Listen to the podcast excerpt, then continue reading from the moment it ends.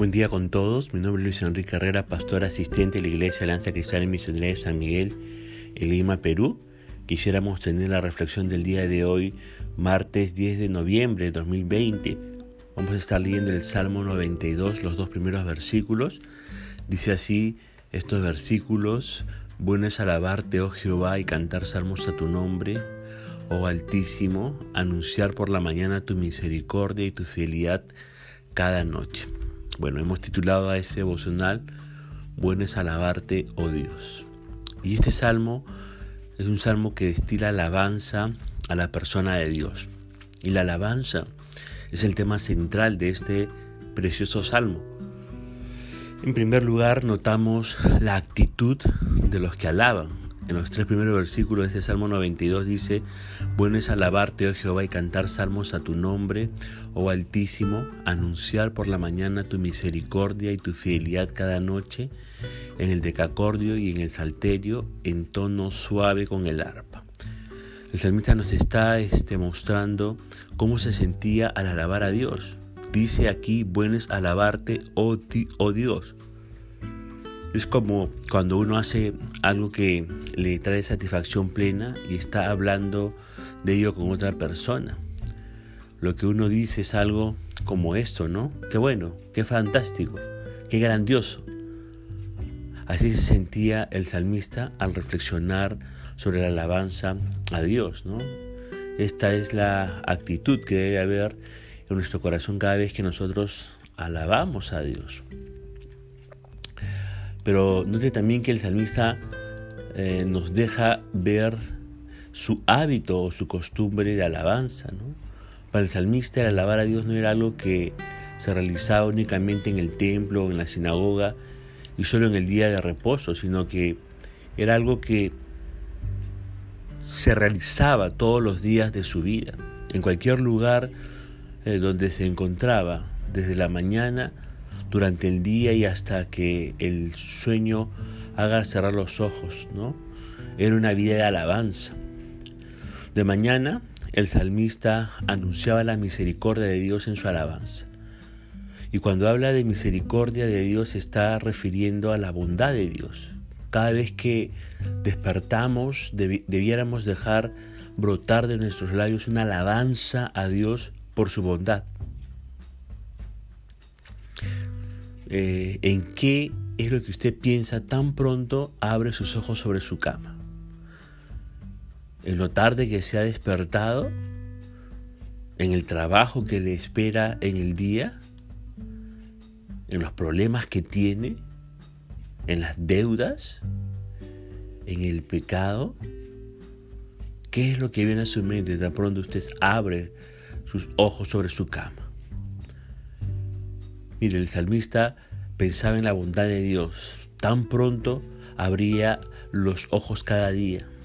Y eso le conducía a alabar a Dios. Seguramente el día transcurría para el salmista entre su ocupación rutinaria y la alabanza a Dios. Al llegar la noche, el salmista no buscaba tientas la cama porque los ojos se le cerraban del sueño. Dice el texto que el salmista anunciaba la fidelidad de Dios cada noche en alabanza, con acompañamiento del decacordio, un instrumento musical de cuerda, con acompañamiento de salterio, otro instrumento musical, y con acompañamiento de la suave música del arpa, otro instrumento musical. Esta era la forma como terminaba el día eh, el salmista. Cuán diferente a la forma como nosotros terminamos el día, ¿verdad? Nuestra forma de terminar el día está caracterizada por hacer cosas para nosotros mismos. Descansamos, luego leemos la prensa, una revista o un libro, miramos la televisión, etc. No estoy diciendo que hacer estas cosas sea algo necesariamente malo. Lo malo es pensar solo en nosotros y después simplemente acostarnos a dormir sin pensar siquiera en la grandeza de un Dios quien ha sido fiel con nosotros durante el día que ha terminado. Gran ejemplo de alabanza de este salmista. Pero en segundo lugar, el Salmo 92, en este salmo encontramos el motivo de los que alaban. El verso 4 dice, por cuanto me has alegrado, oh Jehová, con tus obras, en las obras de tus manos me gozo. ¿Por qué alababa eh, a Dios el salmista desde el amanecer hasta el anochecer? La razón es porque Dios le había alegrado con sus obras. El salmista hallaba gozo en las obras de las manos de Dios. Y esto es interesante. Dios hizo cosas importantes. Y esto trajo alegría al salmista.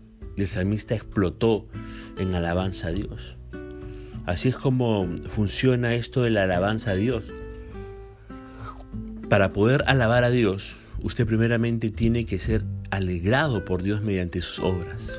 Yo le pregunto, ¿está usted alegre por las obras de Dios? Si usted es creyente, más vale que lo esté, porque Dios ha hecho en usted la obra más maravillosa que usted puede imaginar. Esta obra es haberle dado vida espiritual cuando usted estaba muerto espiritualmente. Si Dios no hubiera hecho nada más que esto para usted, eso sería motivo más que suficiente para estar alegre por las obras de Dios. Pero Dios ha hecho tanto más por usted, le ha dado comida, ropa, un lugar donde vivir, una familia, una iglesia, un trabajo, etcétera, etcétera. Uno tendría que ser eh, peor que un ciego para no ver las obras de las manos de Dios y consecuentemente deberíamos estar alegres y la respuesta de un corazón alegre es alabanza a Dios. Pero en tercer lugar, en el Salmo 92 encontramos la oposición a los que alaban a Dios. Fíjese lo que dice el verso 5 al 9 de este Salmo 92. Cuán grandes son tus obras, oh Jehová, muy profundos son tus pensamientos. El hombre necio no sabe y el insensato no entiende esto. Cuando brotan los impíos como la hierba y florecen todos los que hacen iniquidad, es para ser destruidos eternamente. Mas tú, Jehová, para siempre eres altísimo, porque he aquí, perecerán tus enemigos, serán esparcidos todos los que hacen maldad. El mundo no entiende a los que alaban a Dios. No pueden comprender cómo es posible que un grupo de gente se reúna para cantar con tanto fervor y gozo a alguien que no ven. Lo que pasa es que los incrédulos no tienen la alegría por las obras de Dios, porque ellos no saben o no entienden lo que Dios está haciendo. Las obras de Dios son tan maravillosas, los pensamientos de Dios son tan profundos que los incrédulos no están en capacidad de discernir y por eso resisten a los que alaban a Dios. Los incrédulos son como la hierba, crecen y florecen en poco tiempo. Muy pronto su vida se acaba y marchan a una eternidad de castigo. Pero Dios es para siempre el Altísimo y por eso es digno de ser alabado. Sus enemigos perecerán y perecerán también todos los que hacen maldad. Pero en cuarto lugar, el Salmo 92, aquí encontramos los beneficios de los que alaban a Dios. Fíjese lo que dice el verso 10 y 15 de este Salmo 92. Pero tú aumentarás mis fuerzas como las del búfalo. Seré ungido con aceite fresco y mirarán mis ojos sobre mis enemigos y oirán mis oídos de los que se levantaron contra mí, de los malignos. El justo florecerá como la palmera, crecerá como cedro en el Líbano, plantados en la casa de Jehová, en los atros de Dios, de nuestro Dios, florecerán. Aún en la vejez fructificarán, estarán vigorosos y verdes para anunciar que Jehová mi fortaleza es recto y que en él no hay injusticia. Es beneficioso alabar a Dios de corazón. Entre los beneficios podemos citar fortaleza espiritual. Tú aumentarás mis fuerzas como la del búfalo, dice. También eh, podemos citar llenura del Espíritu Santo. Dice, seré ungido con aceite fresco. El aceite es un símbolo del Espíritu Santo. Otro beneficio es exaltación sobre el enemigo, ¿no? He de ver cómo caen mis enemigos, he de oír las quejas de estos malvados. Otro beneficio es vigor y frescura espiritual. Los buenos florecen como las palmas y crecen como los cedros del Líbano. Están plantados en el templo del Señor, florecen en los atrios de nuestro Dios. Si usted quiere estar en buena forma espiritual, si quiere disfrutar de vigor y frescura espiritual, no debe dejar de lado la alabanza al Señor. Un beneficio más es fortaleza en la vejez aún en su vejez darán fruto, siempre estarán fuertes y los sanos. Una buena medicina para que la vejez no sea una pesada carga es adoptar una actitud de alabanza permanente a Dios. Otro beneficio es ser voceros de Dios. Dice el texto y anunciarán que el Señor mi protector es recto y no hay en él injusticia. Al mirar los beneficios de los que alaban a Dios, no debemos dudar ni un, ni un instante en embarcarnos en esta noche y fructífera actividad, en esta noble, perdón, y fructífera este, actividad. ¿Cómo está su vida de alabanza a Dios? Le pregunto, ¿ha considerado la alabanza a Dios a la luz de lo que dice este salmo? Quiera Dios que su actitud a la alabanza a Él adquiera una eh, nueva dimensión, porque bueno es alabarle al Señor, bueno es alabarle al Señor.